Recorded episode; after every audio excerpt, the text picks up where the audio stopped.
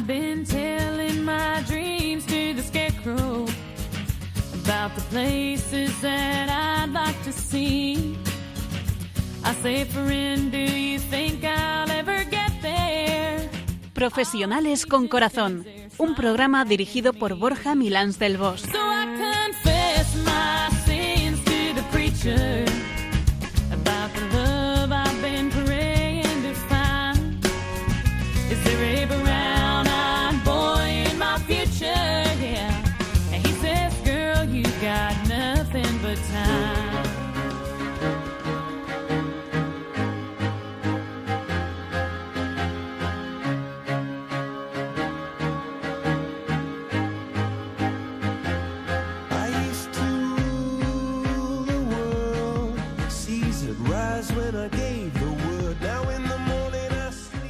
Muy buenas tardes, nos dé Dios en esta tarde, festividad de la Inmaculada Concepción, en un día fresco y soleado que nos permite disfrutar de una tarde navideña en familia o con amigos, o todos juntos. Qué bonitos están los árboles y los parques con esos colores de otoño y muchos adornos navideños. Piluca, Nacho, ¿cómo estáis? ¿Qué tal? Pues estamos muy bien y de reencuentro. Sí, te echábamos de menos, ¿eh? Sí, sí, hace tiempo que no estaba con vosotros. No te Os prodigas. echaba mucho de menos Sí, y además he visto vuestro cariñoso acogimiento. Piluca llamándome al orden porque llegó cuatro minutos tarde. Hombre, es que Piluca es Piluca. Piluquita, ¿qué tal tú? Bueno, que me estáis provocando. Buenas tardes a todos en esta tarde tan especial. Uno, porque estamos a las puertas de la Navidad preparándonos para ella. Y dos, porque es un día tan bonito, el día de la Inmaculada Concepción, que hace que España sea tierra de María, que es nuestra, nuestra patrona y nos ampara siempre en la adversidad. Y además un día en el que durante muchos años se ha celebrado el Día de la Madre, porque bueno, pues es un día dedicado a una madre súper especial, a la madre con mayúsculas. Pues hoy vamos a hablar de un tema importante, que es la fe en el emprendimiento. Que está muy bien tener magníficos planes de negocio, pero también es muy importante tener la fe en eso que estás haciendo y que vas a emprender. ¿Qué os parece? Pues claro que sí, es muy importante tener un ejemplo además en todas las personas y en todos los religiosos que emprenden actividades en sus monasterios y en conventos y que hacen maravillas de todo tipo, incluso maravillas para los regalos en estas fechas de artesanales y gastronómicas y que todos disfrutamos, porque el emprendimiento ya veremos que es un concepto muy amplio. Y para hablar del tema y otros aspectos relacionados con él, va a acompañarnos hoy Noemí Saiz, que es directora general de Afinsa y que tiene mucho que compartir con nosotros. Bienvenida, Noemí. Muchas gracias. Gracias por, por invitarme a pasar este ratito con vosotros.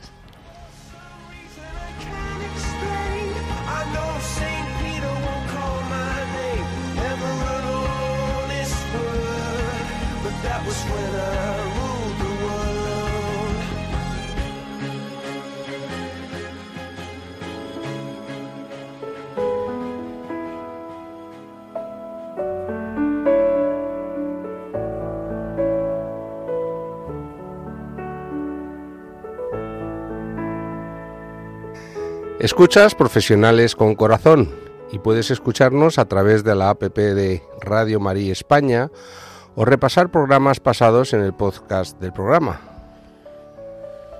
Bueno, pues ya estamos en la fase de reflexión y gimnasia de la materia gris. Piluquita, ¿qué frase has encontrado para ponernos en marcha y hacernos reflexionar sobre la fe en el emprendimiento? La frase que quiero compartir con vosotros es una que sobre la que en alguna ocasión hemos hablado también.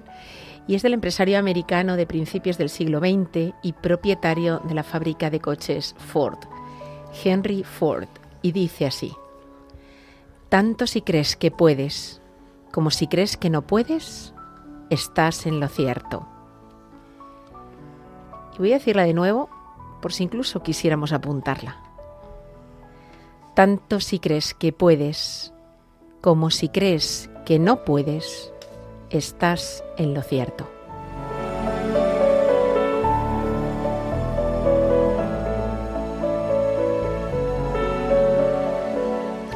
Así es. Es una cuestión de creer en lo que haces o no creer en ello.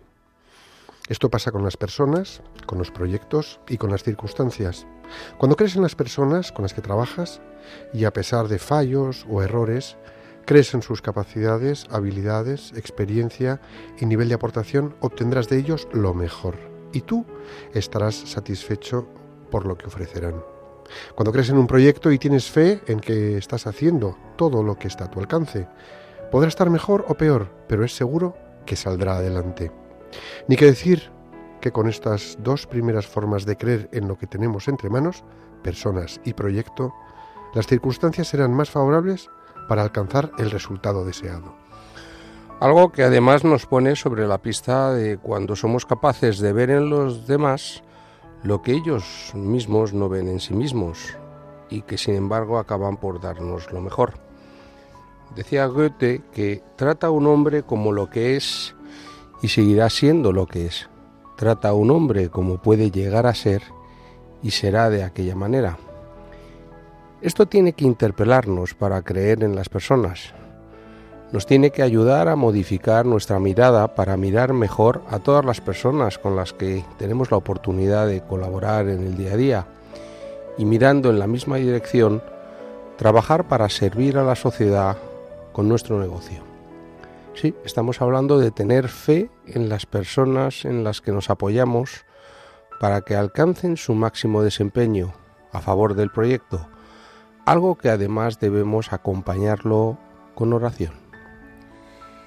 La misma fe que debemos desplegar para descubrir y tomar conciencia de nuestros dones y talentos, debemos con inteligencia y voluntad hacer el sano ejercicio de identificar el bien que podemos hacer y encaminarnos a materializarlo a través del compromiso personal.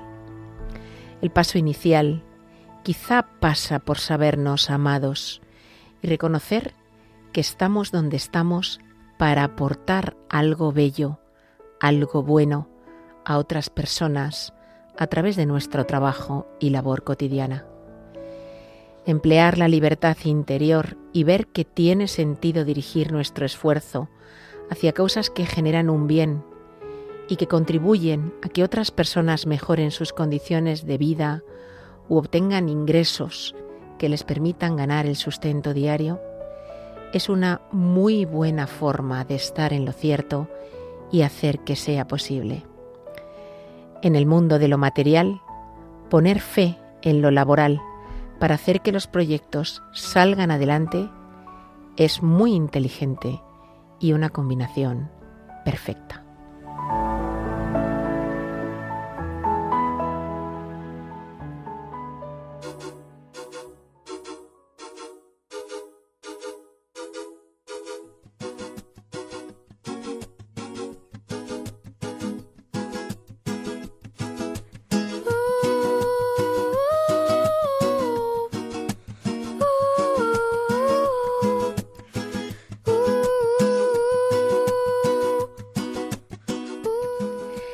Estamos en Profesionales con Corazón, un programa de Radio María, y hoy estamos hablando de la fe en el emprendimiento profesional.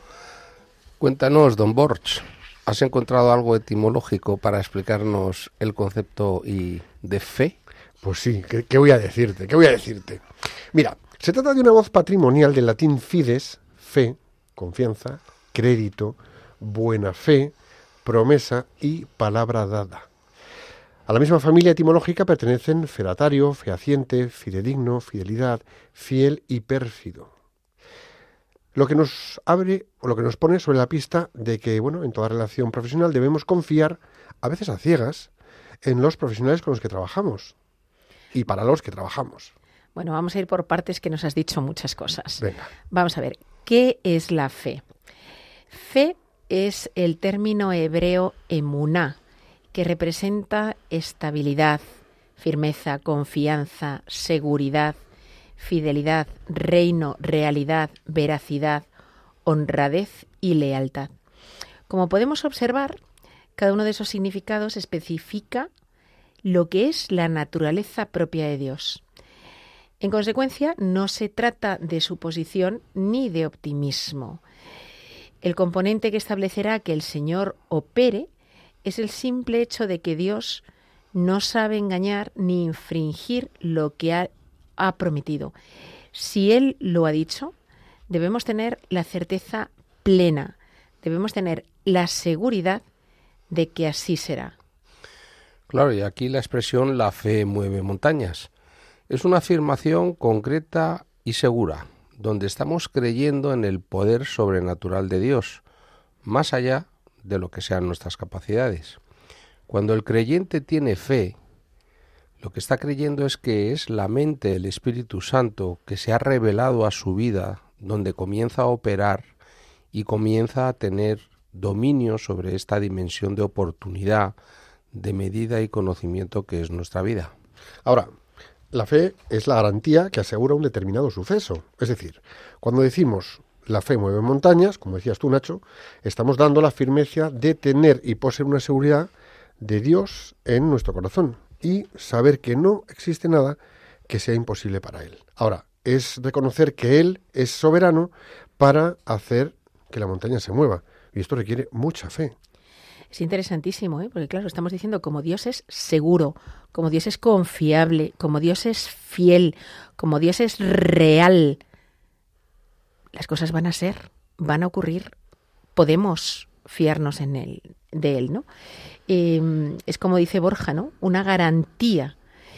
Y bueno, pues eso que estamos pidiendo que se cumpla, todas aquellas cosas que nosotros eh, resistimos, son la prueba de las sustancias que no notamos y la convicción total y segura de su realidad. La fe discierne como un hecho real lo que no está manifestado a los sentidos. El original eh, griego de lo que, lo que dice la Biblia dice, ahora la fe es la realidad del fundamento, donde la esperanza radica o se establece. Es la realidad de todo lo que existe y ejerce control y dominio sobre las cosas que no vemos. Es decir, que porque nosotros no veamos o no sepamos, no quiere decir que no puedan ser. Claro, y la dimensión de la fe, o cuando expresamos la fe mueve montañas, esta expresión nos pone en otra perspectiva. Nos indica que la fe es la preparación divina que proporciona al hombre esa capacidad para extralimitarse en el ámbito natural. Es decir, para pasarnos un poco de frenada, si se me permite la expresión, si es para el bien de Dios y de los hombres.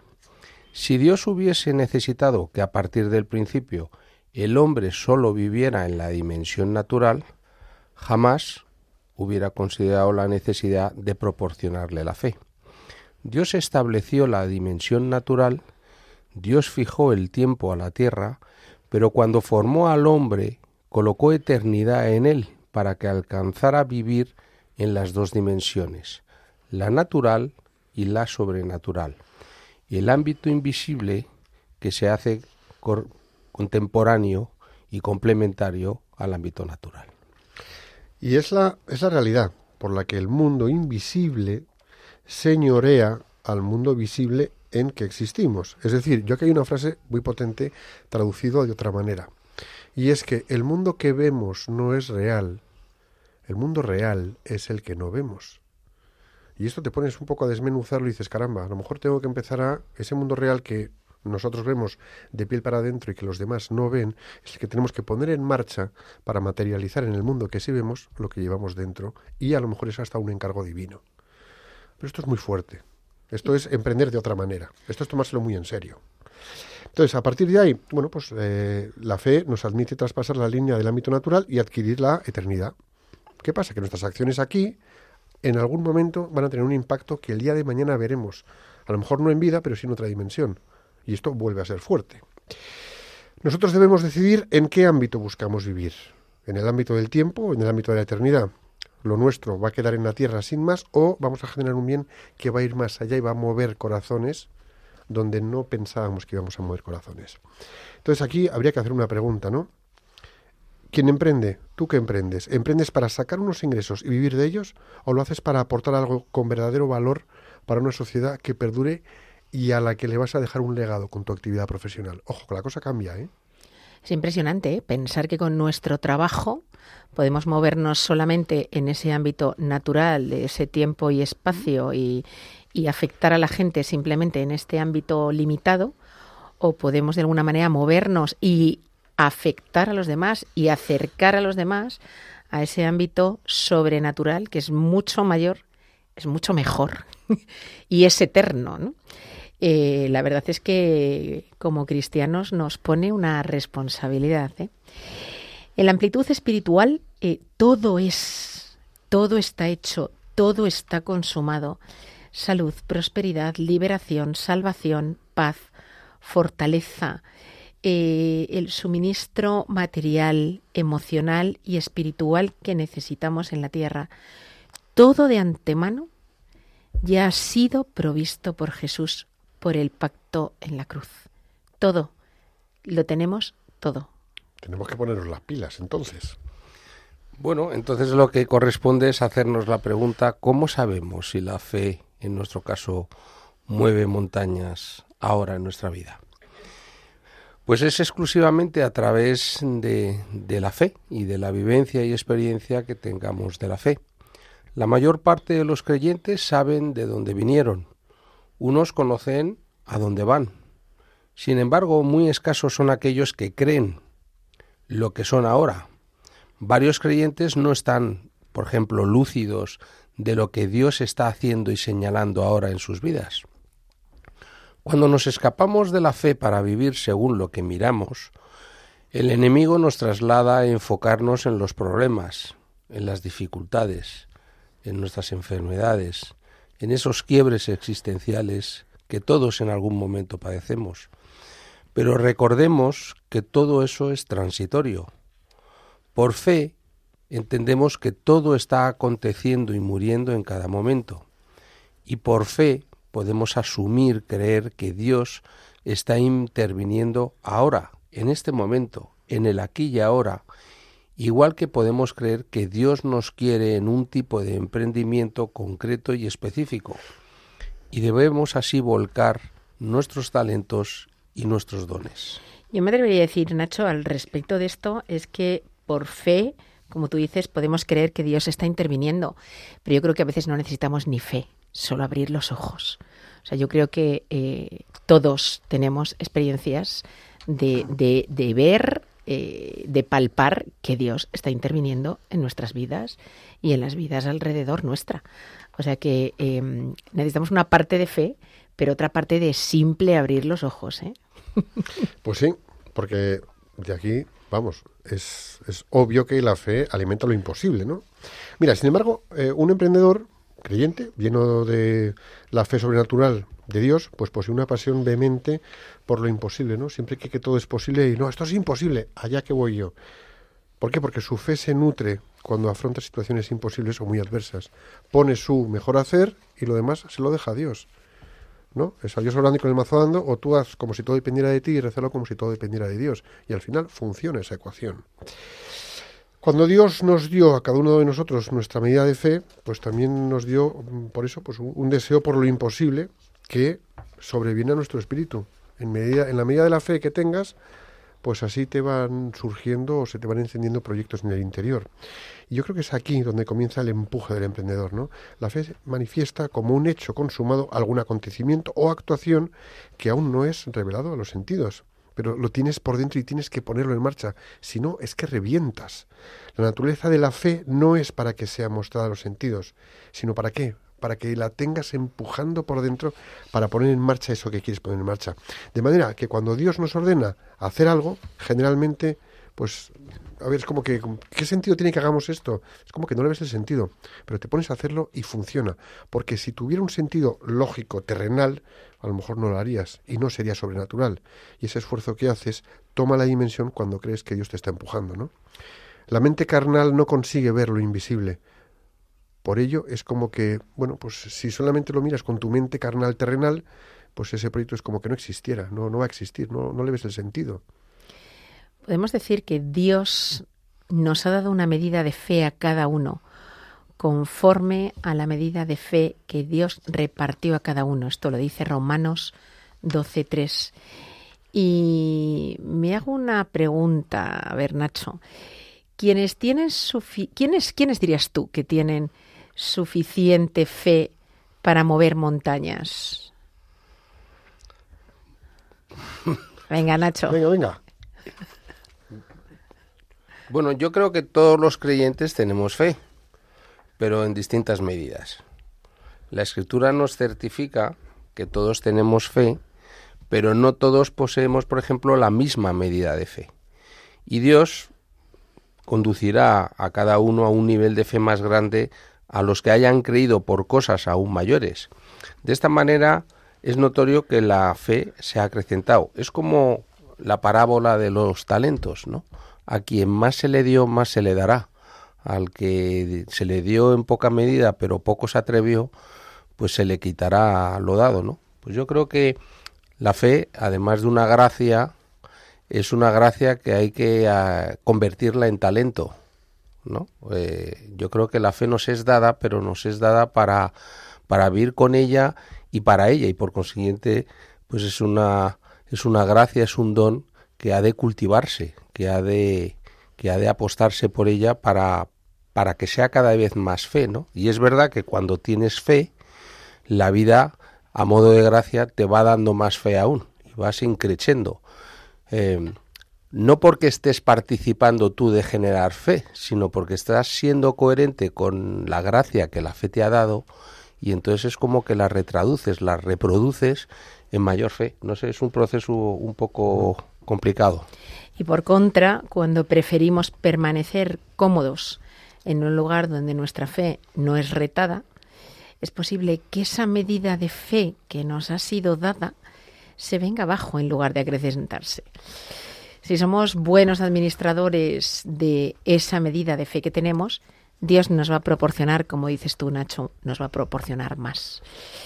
Hay que tener en cuenta que, que la fe, como decíamos, mueve montañas y en un proyecto emprendido, pues aún con más motivo. Pero yo aquí quiero hacer una pregunta. Eh, ¿Qué significa una medida de fe? Bueno, pues la escritura, cuando se refiere a una medida, quiere decir que es la esfera de influencia y el nivel de autoridad en el cual nosotros plantamos nuestra fe para que ésta fructifique.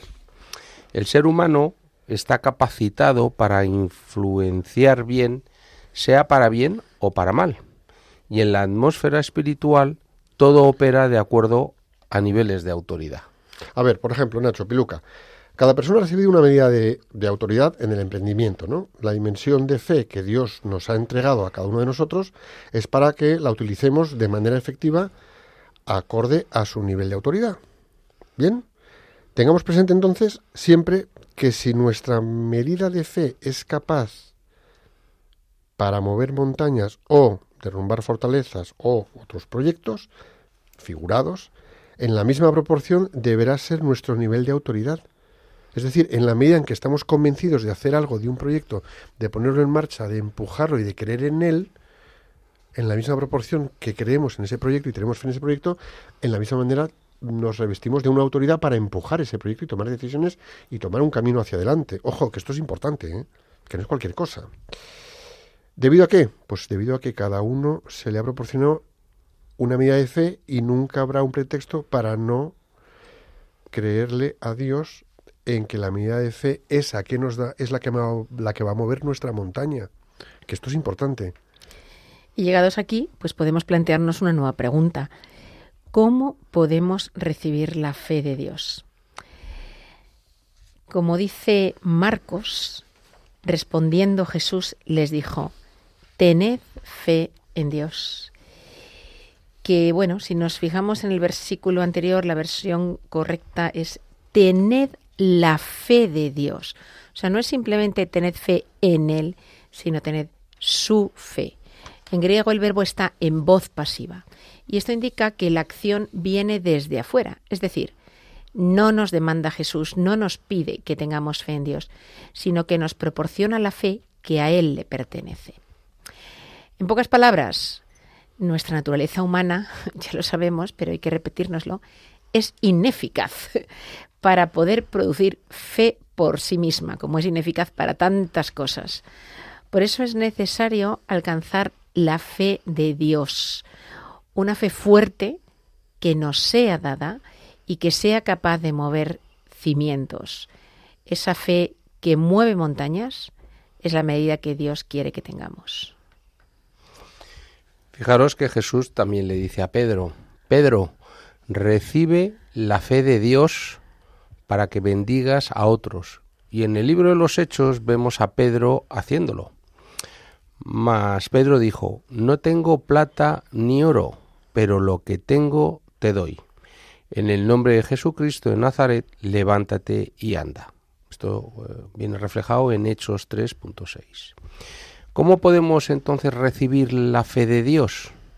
Pues para poder recibir la fe de Dios, tan solo debes pedirle al Señor que abra tu corazón y sea dilatado con su fe.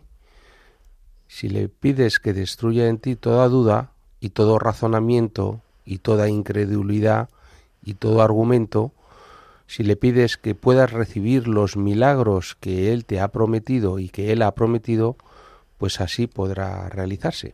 La fe es esa confianza básica y absoluta en que eso que pides de bueno a Dios, Dios te lo dará. Y para que puedas impartir a otros la fe que el Señor te entregue, pues has de previamente experimentarla como propia. Algo que debemos de contagiar en el proyecto del emprendimiento. Y fíjate, ¿cuál es el... A ver, ¿a quién tenemos en contra cuando nos metemos en un emprendimiento que nos torpedea la fe del emprendimiento? ¿A quién tenemos enfrente? Aquí hay una frase que a mí me encanta que es, si quieres que tu proyecto fracase, rodéate de realistas. ¿Sí? Pero ¿qué pasa? Que es que, ¿qué es lo importante? ¿Quién está en contra de la fe en tu proyecto? La incredulidad, efectivamente. ¿Quién está enfrente de la fe en tu proyecto? Los hechos. Es como esto es muy contundente, los hechos son contumaces. Es que la realidad es la que es. La, la realidad es tozuda. Bueno, y también la razón. Pero ¿cuántas cosas ponemos en marcha porque creemos en ellas, porque resultan irrazonables? Es como que, oye, tú estás zumbado, ¿cómo te metes en esto? Y resulta que eso en lo que te metes tan convencido, tan con tanta fe, vas y lo sacas adelante, ¿no? Entonces, ¿qué pasa? Que muchas veces emprender un negocio no es para todos. Y bueno, pues eh, esto bueno, pues quiere decir que también muchas personas, hombres y mujeres, han encontrado en el emprendimiento una forma de superar cierto estancamiento y así abrir las puertas a una nueva vida laboral. Es decir, hay quien cuelga de alguna manera una camiseta de un tipo de trabajo y dice, bueno, yo voy a seguir este camino, es distinto, creo en ello, tengo fe, parece una marcianada, tengo a la gente en contra y al final, ¿qué pasa? Al final vemos que esa gente no solamente sale adelante, sino que lo hace bien y aporta algo importante. Bueno, pues a lo mejor hay dentro de ellos una fe que mueve montañas, incluso un proyecto de vida profesional y laboral, ¿no? ¿Y la Biblia habla de este asunto? Pues sí, la verdad es que sí. Mira, en muchos pasajes, y uno de ellos es lo que decías tú antes, Nacho, que es la parábola de los talentos, ¿no? El Señor Jesús lo explica claramente, porque al que tiene le será dado y tendrá más, y al que no tiene aún, pues lo que tiene se le, será quitado. Y estos talentos y estos dones que son, es el don, algo que haces y que te viene entregado de lo divino al alma, ¿para qué? Para que desarrolles tu labor, y el talento es una habilidad especial que tienes porque la tienes, y con inteligencia y voluntad tenemos que ponerlas en qué? En la dirección del bien que hemos identificado. ¿Para qué? Para generar un bien. Es hacer bien el bien. Pensemos por un instante, es verdad que Dios nos ha dado muchas cosas, entre otras nos da esa fe, pero cuenta con nosotros para hacer ese bien y para hacer grandes, grandes cosas. Él nos ha creado con enormes potencialidades, pero requiere de nuestra decisión, de una decisión que simplemente es nuestra.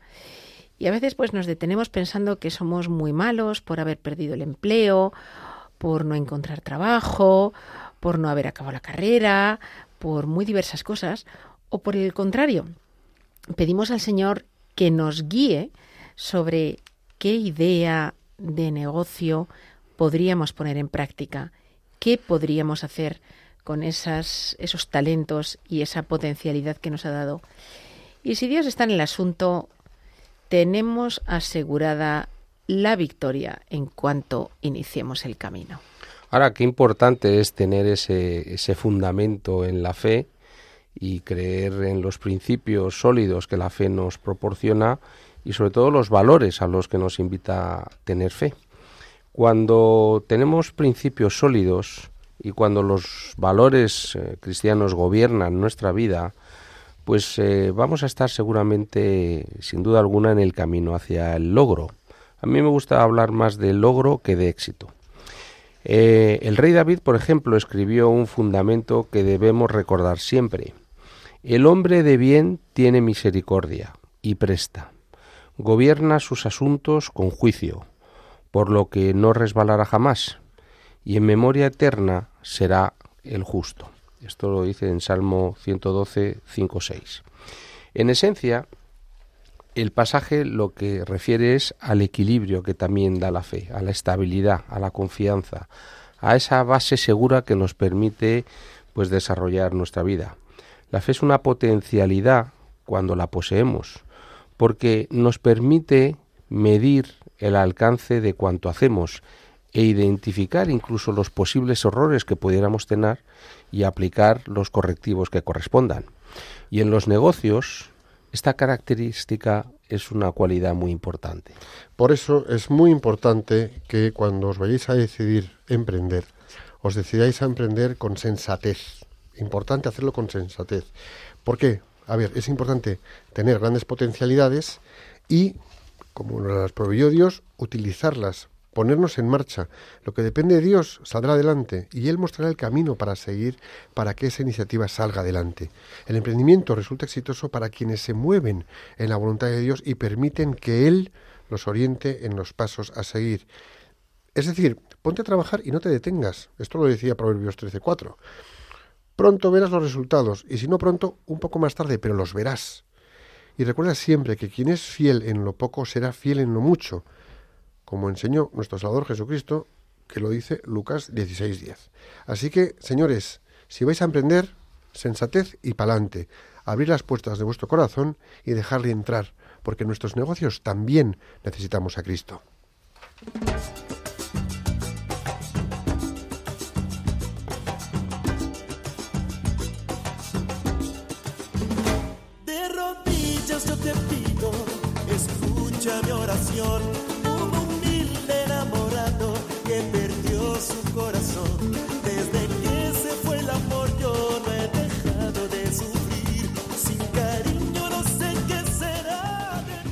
Estamos en Radio María, en el programa Profesionales con Corazón. Y hoy está con nosotros Noemí Saiz. Bienvenida de nuevo, Noemí. Gra- muchas gracias. Nachete, que te toca a ti, macho. Que te nos has quedado despistado. Ahí, ahí. Que me queda impresionado. Es que te falta, te falta, te faltan unos cuantos programas Eh, de soltura. es lo que tiene no haber dormido No, siesta, Nacho. No, es que, es que eh, Borja, como distribuye aquí los momentos y los tiempos, pues estoy un poquito a la espera de sus guías. Te hemos puesto falta los últimos tres programas. Se te nota la falta. Estás en kilos. Bueno, Noemí, pues muchísimas gracias. Disculpa este inciso aquí tan sugerente que hacemos. Gracias por tu por venir aquí, por venir a acompañarnos y sobre todo para ilustrarnos sobre la experiencia de la fe en el emprendimiento. Nada, Así gracias que, a vosotros una vez más. Eh, Noemí, eres directora general de AFINSA, estudi- estudiaste filo- filología clásica, teología espiritual y producción audio- audiovisual, ¿sí o no? Sí, ¿verdad? Sí, Sí, sí, sí, exacto. Y iniciaste tu andadura junto a tu padre, de quien aprendiste mucho o todo de lo que sabes. Exacto. Una pregunta y a bocajarro. Aquí empezamos así, Vamos suavitos, a ¿no? Em, para ti, ¿qué es la fe a la hora de emprender? Bueno, habéis hablado mucho de la fe. Entonces, bueno, creo que está básicamente muy, muy encaminado, ¿no? Pero em, para mí eh, la fe es, eh, es el fundamento de- del emprendimiento, del emprendimiento a nivel, digamos, humano, porque lo primero que tienes que tener es, eh, a ver, yo, yo eh, entiendo el emprendimiento como, como un servicio, ¿no? Un servicio a un cliente, a alguien que, necesita de algo. Entonces tú te pones a su disposición para lo que tú puedes ofrecerlos, ofrecerles bien porque, bueno, pues es una idea de negocio, es o bien porque lo tienes ya, ¿no? Eh, que era, era mi caso, aunque lo he lo he ido un poco orientando. Eh, entonces, digamos que lo, primero que tienes que tener fe es en ese servicio, en que ese servicio es lo que, lo que, pues lo que esa persona necesita y en que tú puedes llevarlo a cabo, o sea, en que tú puedes desarrollarlo. Entonces, por una parte está el, el sentido, digamos, humano y desde el punto de vista espiritual también lo habéis nombrado antes, ¿no? Em, eh, para mí es fundamental y siempre, siempre que, empiezo algo nuevo, que tengo algo en la cabeza, pues lo primero es ponerlo en las manos del Señor y decirle, bueno, a ti, ¿qué te parece? Vamos para adelante, me echamos una mano eh, y, bueno, eh, por eso creo que es fundamental. Aparte, eh, precisamente cuando he estado trabajando en, en- en marca personal, eh, precisamente el, el lema que he escogido es trabajando la esperanza, ¿no? Y la esperanza, eh, para mí, en todo este proceso va de la mano de la, de la fe. Son, es verdad que las, son las tres virtudes teologales, pero para mí la fe y la esperanza van como más juntitas, ¿no? Digamos que si te falta esa, eh, esa esperanza, la fe decae, y si te falta la fe, eh, decae la esperanza. Mm, eh, y y mi- lo que yo intento durante este año que viene y los venideros es precisamente que con mis clientes trabajar esa, esa es- eh, trabajar la esperanza precisamente para que tengan más fe en, en el, en el futuro. Y que tengan fe en lo espiritual, evidentemente, obvio, pero en lo que tienen entre manos, pues son clientes. Exacto, exacto. Yo soy em- empresaria, lo tengo ¿A, a qué se dedica tu empresa, Noemí? Céntranos un poquito. Bueno, pues nosotros prestamos servicios a instituciones religiosas, así que la fe está muy, mm, muy patente.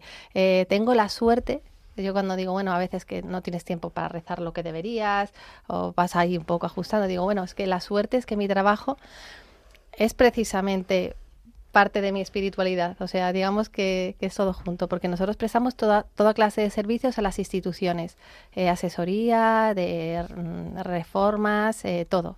Y a mí me gusta, bueno, me encanta mi trabajo porque soy una apasionada de la vida religiosa y bueno, estoy convencida de que deben seguir ahí y mi esfuerzo es precisamente pues para ayudarlas a que esto se, se lleve a cabo. O sea, que tú estás trabajando para Dios y alimentando a tu familia. Digamos que eso intento. eso, eso, eh, es, esa es mi fe, ¿no? Eh, por suerte para mí, eh, además, por ejemplo, pues eso, lo que es eh, en los últimos, eh, en los últimos años, con este descenso, pues vocacional, pongo muchísimo esfuerzo en también en, en hacerles ver la necesidad eh, de mm, esa necesidad de ellas que la sociedad sigue teniendo y de ellos, ¿no? eh, esa necesidad de la, de la iglesia actual, eh, de las instituciones religiosas, porque a veces me da la sensación de que no se lo creen del todo. En- entre los servicios, eh, Noelia, de, de ayudar a las instituciones religiosas, ¿contempláis también la ayuda a profesionalizar la propia gestión de esas instituciones por su parte? Es decir, ¿les ayudáis a que ellas sean, o sea, desarrollen una, un- una gestión muchísimo más profesionalizada, mucho más eficiente y efectiva de sus propias instituciones? A No- ver, no- eh, no yo, sé si me explico. Sí, sí, perfectamente. Yo entiendo de verdad que, eh, que cada uno tenemos eh, eh, unas virtudes, tenemos un, un- unas, o sea, que la sociedad necesita algo de nosotros específico. No sé si es exactamente lo que la sociedad necesita de las instituciones. Sí que estoy porque las instituciones religiosas conozcan perfectamente eh, lo, eh, pues lo que te tienen entre manos. O sea, tienen que saber, por ejemplo, ¿no? que nosotros también llevamos temas de patrimonio, tienen que saber que un suelo dotacional pues tiene este valor o tiene este otro valor, o que tienen que saber que no les están tomando el pelo, lógicamente, ¿no? Y eso en, y en la gestión de centros educativos, en la gestión de todo. Ahora bien, entiendo que hay cu- cuestiones que los laicos podemos hacer muy bien y que ellas tienen que ponerse en manos de laicos, y hay otras que dependen directamente de ellas, o sea, o de ellos, o sea, de las instituciones me refiero, ¿vale? Entonces, eh, sí que es cierto que tienen que tener ese conocimiento de, de esa gestión y, y- y de, y de lo que tienen entre manos, y es una de las apuestas que, que estamos haciendo actualmente en la empresa, pero también que, o sea, por ejemplo, en un colegio, yo no sé si termino de ver que la administradora del colegio sea una religiosa. Lo puede hacer un laico. Sin embargo, sí que es importantísimo y a veces se deja en manos de laicos que lleven la- el tema de la pastoral. Eh, No sé si me explico. Está clarísimo. ¿Es- ¿Quiere decir que no tienen que llevar la gestión también del centro y entenderla? Y bueno, sí, pero que hay cuestiones primordiales como son la pastoral, eh, la pastoral vocacional juvenil de- del, del colegio, pues que deberían tomar las riendas y deberían tener el tiempo para hacerlo, más que dar clase a lo mejor de matemáticas. Ya. A mí me gustaría, eh, Noemí, que me completes esta frase. En tu trabajo o en mi trabajo, yo he necesitado fe para... Uf. pues eh,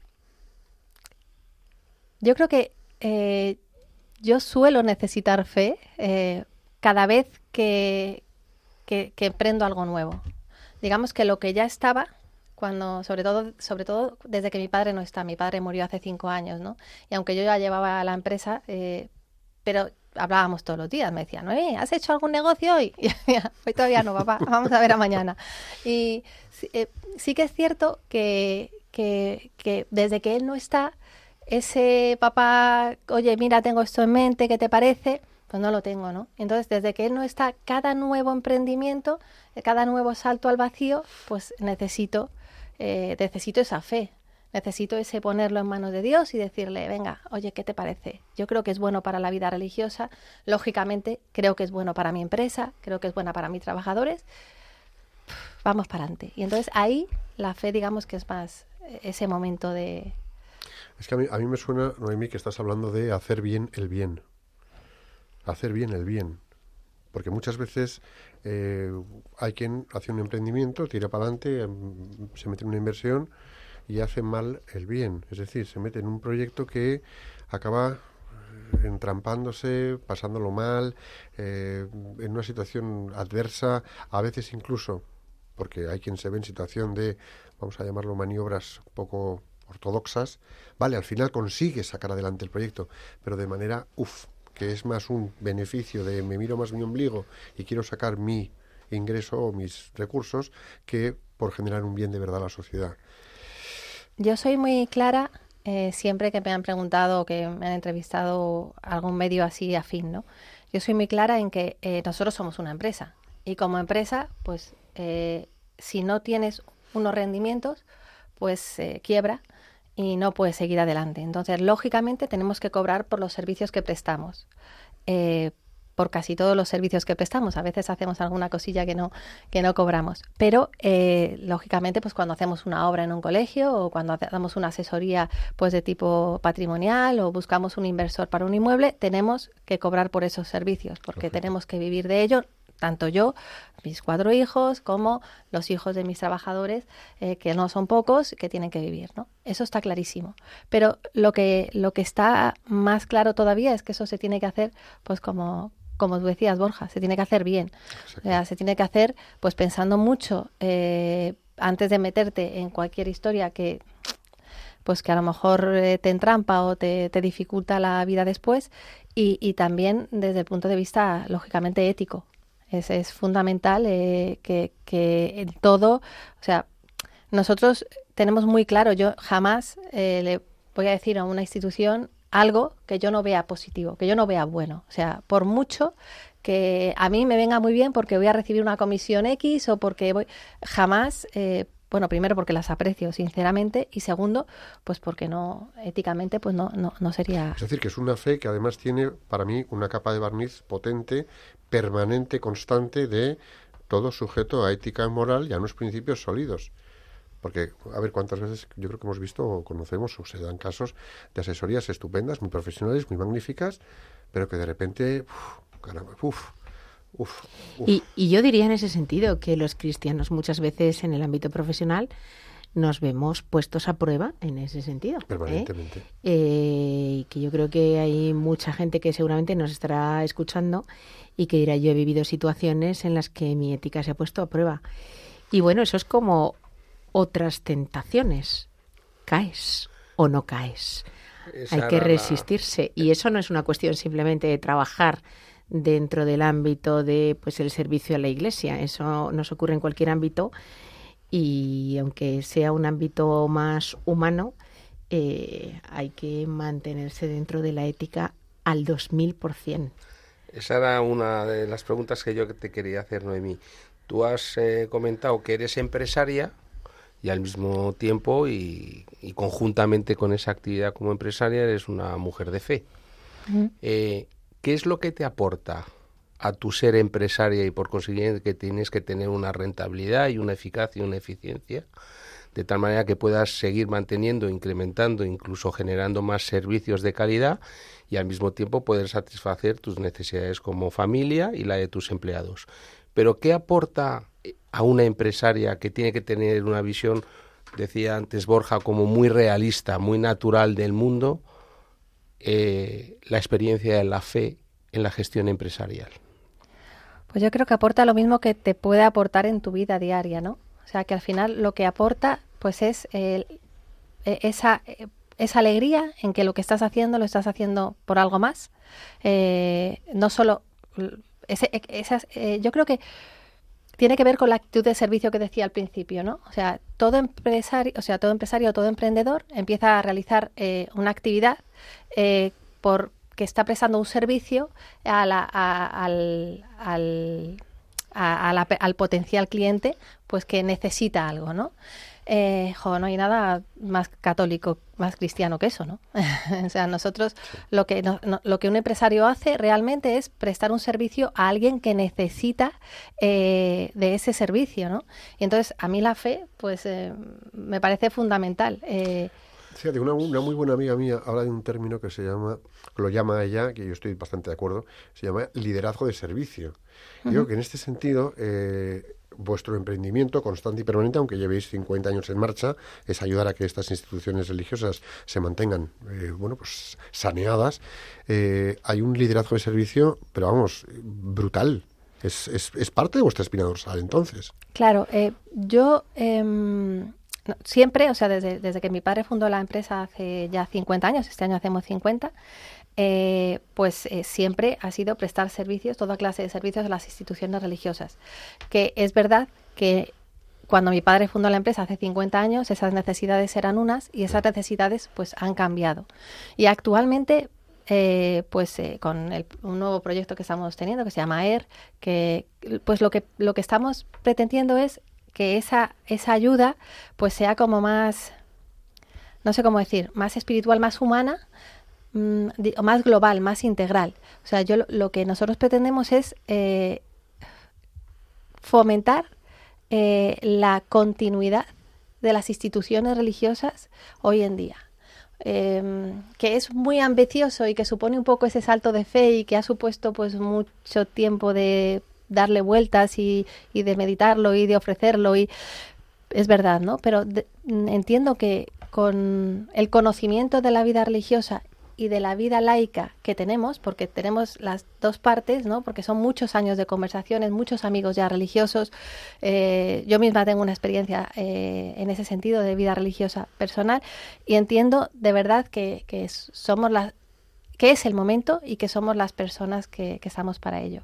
Uno de los lemas que tenemos, eh, que, que saqué este año, hicimos un estudio, y es que el, eh, aproximadamente el 50% de los religiosos de nuestro país tiene más de 80 años y solo el 9% tiene menos de 40. Y ese es, eso yo lo tengo en la cabeza todo el día desde que me levanto hasta que me acuesto. Claro. Y supone para mí eh, el, el, es- eh, el esfuerzo que quiero hacer eh, en este momento. A mí esto que estás diciendo me despierta algo que a lo mejor va a parecer tangencial o lateral, pero yo creo que tiene mucho que ver. Eh, vamos a misa un sábado, un domingo por la tarde, domingo por la mañana, y nos encontramos a salida de misa unas mesas con bombones, trufas, galletas, pastas, eh, pulseras, mm, de todo, de convento A, convento B, convento, convento C o congregación. Eh, a ver, ahí hay una labor comercial, evidentemente, pero lo que yo veo que hay detrás es merchandising, packaging, diseño de producto, diseño de cómo se va a presentar, eh, todo un, o sea, registros de sanidad, es decir, un trabajo brutal que luego con tu TPV y en la mesa a la puerta de la iglesia, tú pagas tu caja de bombones y te lo llevas a casa. Oye, que son de las monjitas de, yo qué sé, Jesu Comunio, y te quedas tan contento. Pero es que detrás de lo que tú estás comprando hay una labor que es vuestra en asesorarles, no lo sé, en márgenes, en producción, en compras, en... Sí, en este caso son otras em- otra empresa Sí. pues que lleva este tipo de servicio y pero pero pero sí o sea al final lo que lo que se hace es ofrecer eh, bueno pues ofrecer eh, nuestra profesionalidad que es de lo que hablábamos antes Claro. eh, en cada uno en su sector nosotros en un sector muy amplio otros en otro sector determinado hay muchos que se encargan de este tema de, de clausura eh, y lo importante es poder ofrecer nuestra profesionalidad para que eh, esas instituciones religiosas, tanto la de vida de clausura como la de vida activa, puedan seguir adelante, ¿no? Porque a veces de verdad que uno se encuentra con situaciones eh, pues que son tristes, ¿no? O sea, a nivel, a nivel católico, ¿no? A nivel eh, que dices, o sea, ¿qué capacidad tienen? Ah, Hace 11 años ya eh, nosotros creamos buscoalgomás.com, que es una página web vocacional, y, y fue por, por una visita a unas instituciones eh, de, de clausura, ¿no? Que dije, madre mía, ¿cómo concholis estas mujeres se van a dar a conocer? O sea, ¿cómo, cómo van a hacer para, para mostrar lo que son? Es que eh, es, cada vocación en determinados casos es casi un milagro, o un milagro, yo digo un milagro patente. Entonces, eh, Ahora, y vuestra profesionalidad fue hacerles visibles. Exacto, eso fue un servicio que se hizo y ese es un servicio que se presta que no es eh, pagado, ¿no? Pero eh, es un poquito eso, ¿no? Tenemos también Confía Producciones que trata de mostrar lo que es la vida religiosa. Hicimos una serie de vídeos eh, que tenemos en internet. Para nosotros lo importante es eh, la continuidad de la, de la vida religiosa. Lógicamente, cobramos por ello, lógicamente mantenemos a nuestras familias, pero de verdad que el servicio es mm, nacido de la fe de, y de bueno de esta necesidad que ellas tienen. Noemí, eh, yo me imagino que mucha gente que nos escucha estará pensando, qué suerte tener este tipo de cliente. Porque si conocieras a los míos, Así es, ¿eh? que, que dirán, bueno, Dios mío, mis clientes, ¿no? Eh, y tú decías también lo que, lo que tú has podido aportar o aportas en ocasiones a tus clientes, ¿no? En términos de esperanza, de verles lo necesarios que son en el mundo actual, etcétera. Yo te haría la pregunta inversa. ¿Qué te han aportado tus clientes a ti? Bueno, para mí es, yo, yo lo digo, o sea, yo- cuando la gente dice de jubilarse, yo no me quiero jubilar. No tengo ninguna intención de, jubilarme, primero porque soy muy creativa, no sé qué haría, pero eh, sobre todo porque es que me encanta mi cliente. O sea, para mí ir a visitar a mi, a mi cliente, ir a verle, mm, aunque sea, también llevo la parte creativa de lo que es el diseño, de la parte de la empresa de reformas. Bueno, yo disfruto tanto con ellas, o sea, por- es verdad, ¿eh? Y tiene sus cosas, como todo el mundo, ¿no? Y las hay más majas, menos majas, más- pero es una gozada tan grande, de verdad, o sea, a mí me aportan, bueno, pues eh, creo que son signo, eh, por eso creo de su importancia, ¿no? O sea, creo, ¿no? Sé que son signo eh, visible eh, de- de la iglesia, ¿no? Y, y para mí, poder colaborar en que, en que eso sea así, pues es, es una pasada, es, es lo más, o sea, me aportan, la- me- me dan alegría por, por mi trabajo, de verdad que soy una persona que se disfruta mucho con lo que hace y, y especialmente porque es que lo que hago, pues no me puede gustar más. Me atrevería, eh, me atrevería, te lo pregunto, o sea, digo, pero te lo pregunto en el fondo, Noemí. Me atrevería a decir que la gran ventaja de ese tipo de clientes que tienes es que se toman la vida en serio. Ajá. Deciden en serio, saben que lo que hacen va a tener una profundidad o una o un eco en el día de mañana, entonces es una forma distinta de reuniones o, o decisiones, Eh, va de otra manera, funcionan en otra galaxia. Tienen otra cosa buena, mucho menos espiritual, que pagan religiosamente. Es muy bueno, ese es un detalle. ¿eh? pero pero sí o sea al final eh, sí que o sea una conversación eh, o sea de negocios nosotros también tratamos lógicamente por la parte más de patrimonio pues con inversores. Yo digo- yo cuando empecé a trabajar decía "Pf, la- las reuniones con los señores de corbata me parecían un rollo ya cada vez menos no bueno ya no porque ya sé cómo son y disfruto también no pero pero claro no tiene nada que ver. O sea, porque una reunión, una reunión, una visita a una institución religiosa, pues hablas de todo, hablas de lo humano, de lo divino, o sea, sale cualquier tipo de tema que a mí me parece muchísimo más interesante. Incluso empezáis con una oración.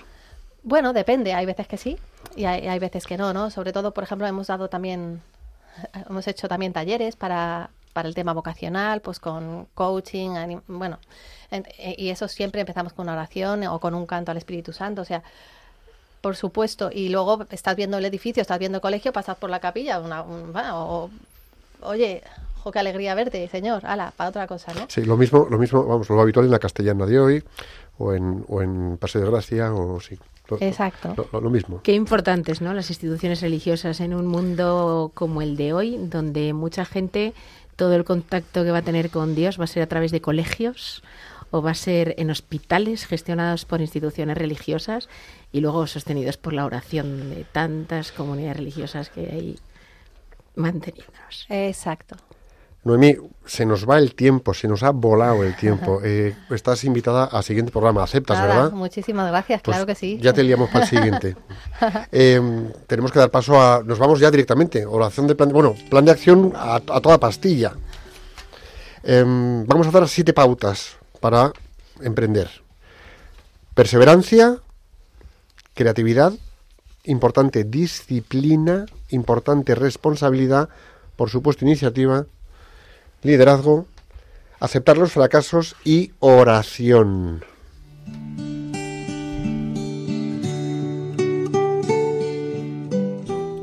Señor, te pedimos que todas las personas que nos están escuchando sean capaces de llevar la fe en el emprendimiento siempre necesaria para desarrollar plenamente las capacidades que te han recibido y así contribuir al bien de las personas que pongas en su camino profesional y familiar. Jesús, Jesús, en, en ti ti confiamos.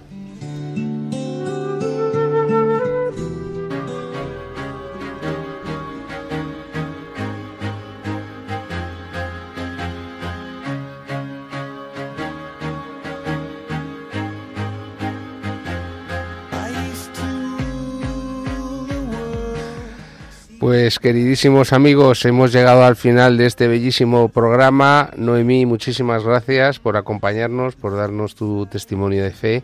Gracias. Ha sido una conversación muy inspiradora.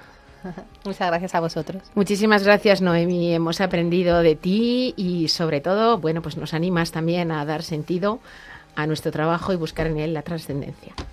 Disfruta de este fin de semana. Noemí, gracias por tu tiempo y por tu perspectiva de la fe en el emprendimiento. Qué tela, ¿eh? Jo, qué perspectiva. Vaya manera de ver los... Qué bonita manera de ver los negocios, ¿eh? Permíteme, esto es ver los negocios como Dios. Así da gusto, ¿eh? A todos vosotros, una vez más, gracias por acompañarnos una tarde en Profesionales con Corazón. El Sagrado Corazón de Jesús le dijo a Santa Maravillas, España se salvará por la oración.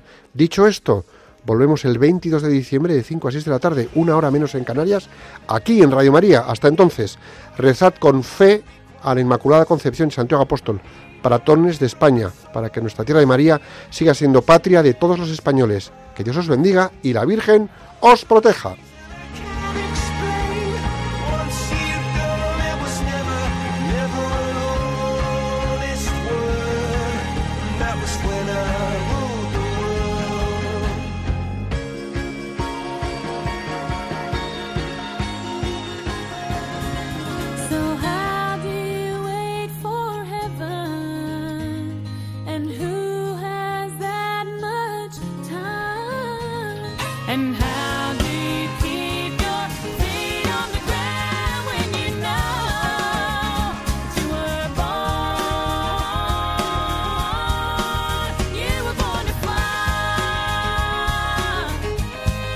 Profesionales con Corazón, un programa dirigido por Borja Milans del Bosch.